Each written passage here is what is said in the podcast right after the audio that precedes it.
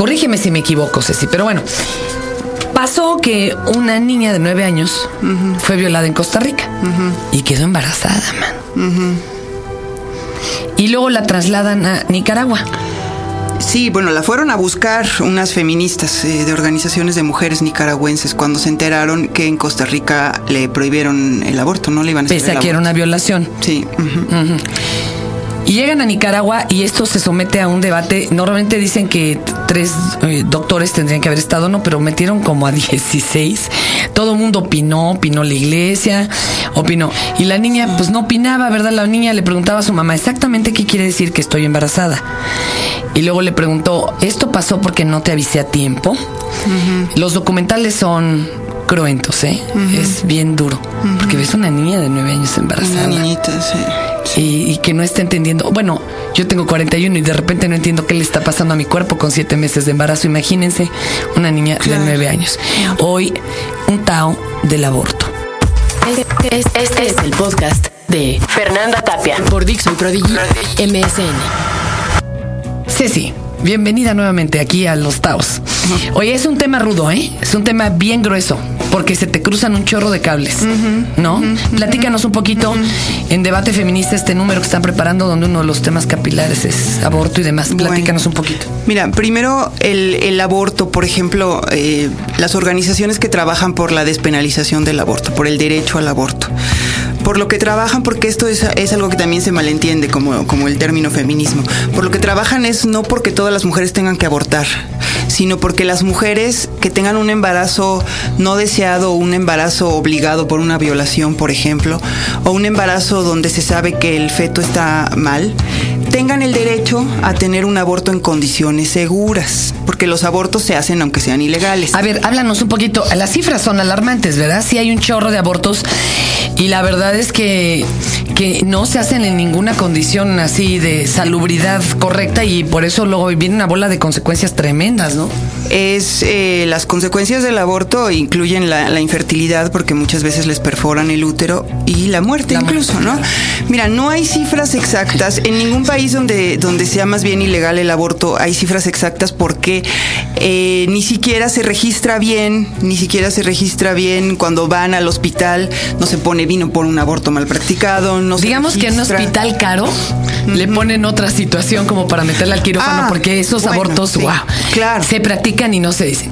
Pero hay otros que son de veras en condiciones ahí con la espantacigüeñas, como decían las abuelas. Uf. Claro, esa es, uno, esa es una de las defensas, por ejemplo, para la despenalización o legalización del aborto, que es una, es una práctica eh, de discriminación social porque las mujeres que tienen dinero se pueden pagar un aborto con un buen médico en un hospital caro. Eh, además, ni siquiera es una operación eh, complicada, digamos, es, una, es un- una interrupción es una operación que toma, toma unos minutos nada más. Y las mujeres, pero, pero las mujeres que no tienen dinero tienen que acudir con pues a veces con carniceros, ¿no? que, eh, que las dejan, te digo, con el, con el útero mutilado a veces y, y- o, o que las llevan a, a la muerte, eso es lo terrible. Y generalmente son mujeres pobres, ¿no? Hay quienes dicen que, se- que lo que quieren es defender los derechos de este otro ser que tiene vida. que Ya tiene vida, pues ya está ahí gestándose y que no hay quien los defienda. ¿Qué argumentos se, se utiliza ante este planteamiento? Mira, eh, el argumento es que si una madre no quiere tener a un hijo, eh, nunca lo va a considerar una persona, nunca lo va a amar. Ya no digamos, ya sabemos cuántos niños maltratados hay también en el mundo, pero, pero si no lo ve como persona, no, no va a ser un hijo deseado y no va a ser un niño que, que tenga una vida buena, si es que tiene una vida, ¿verdad? Porque también sabemos de casos de, de mujeres que los dejan morir a sus bebés recién nacidos, ¿no? Entonces, esa sería la, ese sería el argumento, el, el que, el que la mujer tiene que desear eh, tener, desear a ese feto, digamos, y después niño. Es más, una mujer como tú que estás embarazada, eh, que quiere a su, a su feto, ya no lo ve como un feto, lo ve como un bebé, ya es una persona. Ya trae zapatitos. Ya es una persona, ¿no? Y si lo pierdes, aunque tenga un mes, pierdes a tu hijo, ¿no? En cambio, una mujer que no quiere ese embarazo, nunca le va a dar el estatus de persona, y menos el de persona amada, ¿no? Las personas que siguen alguna religión, hay de X religiones, ¿verdad? Este van a decir, bueno, es que mi religión me dice que esto es un asesinato. Eh, pero bueno, yo ahí lo que también les planteo es, bueno, cada quien tiene una religión y obrará en consecuencia a sus propias creencias. Claro. Esta, Estos cambios a las leyes que se promueven son para que la gente tenga la posibilidad, no para obligarnos, ¿no? Como dice, como estabas tú diciendo. Sí, sí, sí. cada quien obra. Es que se respeta, así como respetamos a la mujer que quiera tener todos los hijos que Dios le mande, de verdad, de verdad, por su religión o por, o porque quiera. Eh, pensamos que que de ese lado tendrían que respetar a las mujeres que por alguna razón, por X o Z, no desean tener más hijos o no desean tener un hijo o no lo desean en ese momento, digamos. ¿Qué pasa? A ver, viabilidad. ¿Tú le ves posibilidades realmente de hacer cambios de ley eh, profundos para que sea una ley nacional y no nada más de que cada estado legisle por su cuenta? Este, así como están las cosas, ya ves que trabajar costó que entrara la, píldora del siguiente día, cuando ya venía incluso sugerida por la OMS, pues no quiero ni pensar esto, ¿verdad? O sea, ¿qué países sí lo tienen bien legislado? O, por ejemplo, en Estados Unidos son solo unos estados y así. No, en Estados Unidos cada estado sí puede, puede cambiar algunas cosas, pero sí por una decisión de la Suprema Corte eh, en 73, desde 73 es legal el, el aborto en Estados Unidos por cuestiones de privacidad de la mujer.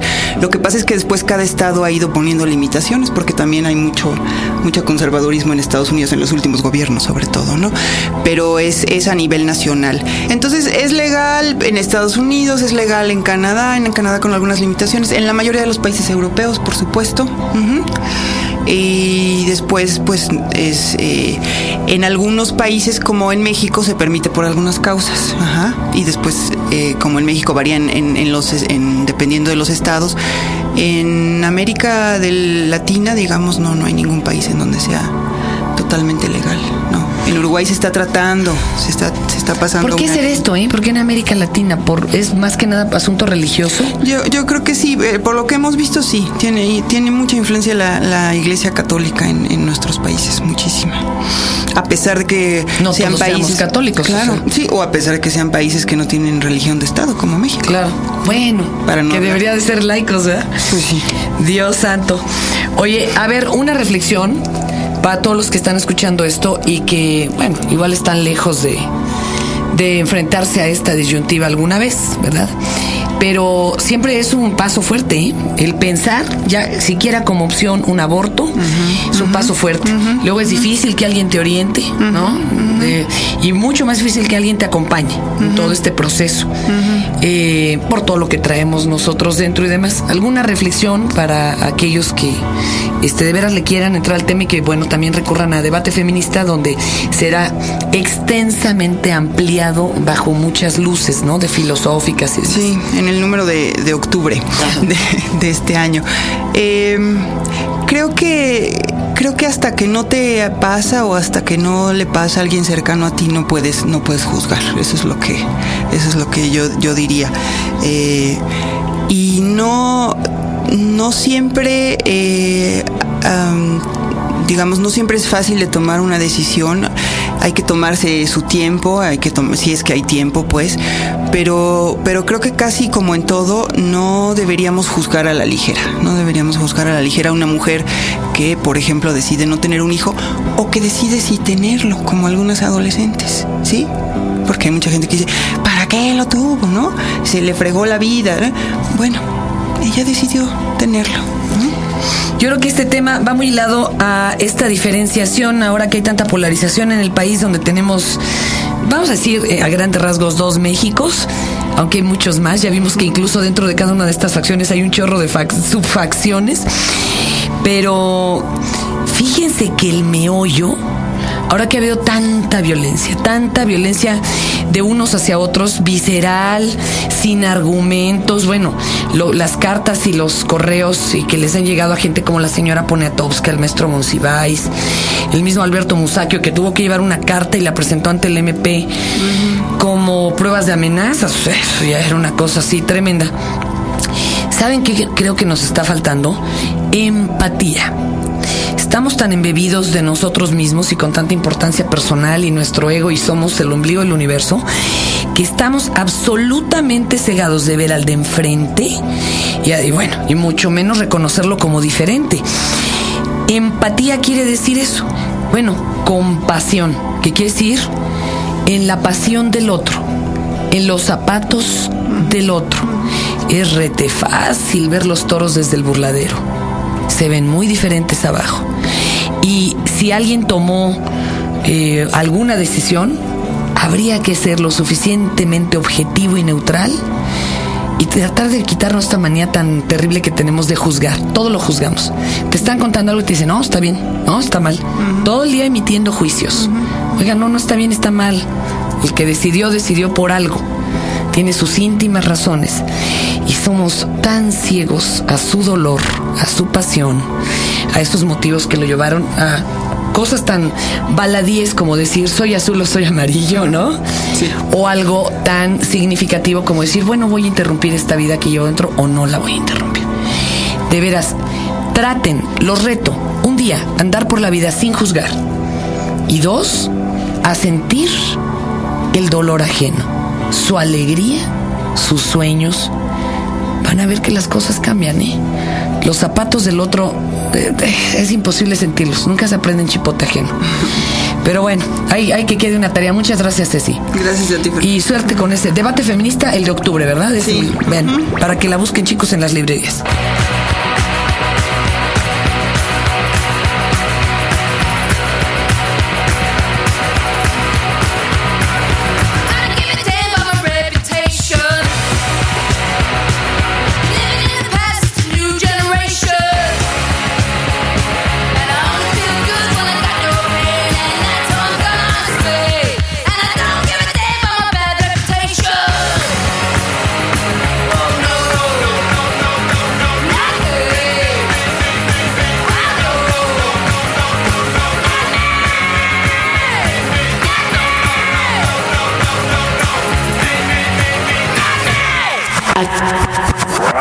Acabas de escuchar el podcast de Fernanda Tapia por Dixon Prodigy MSN.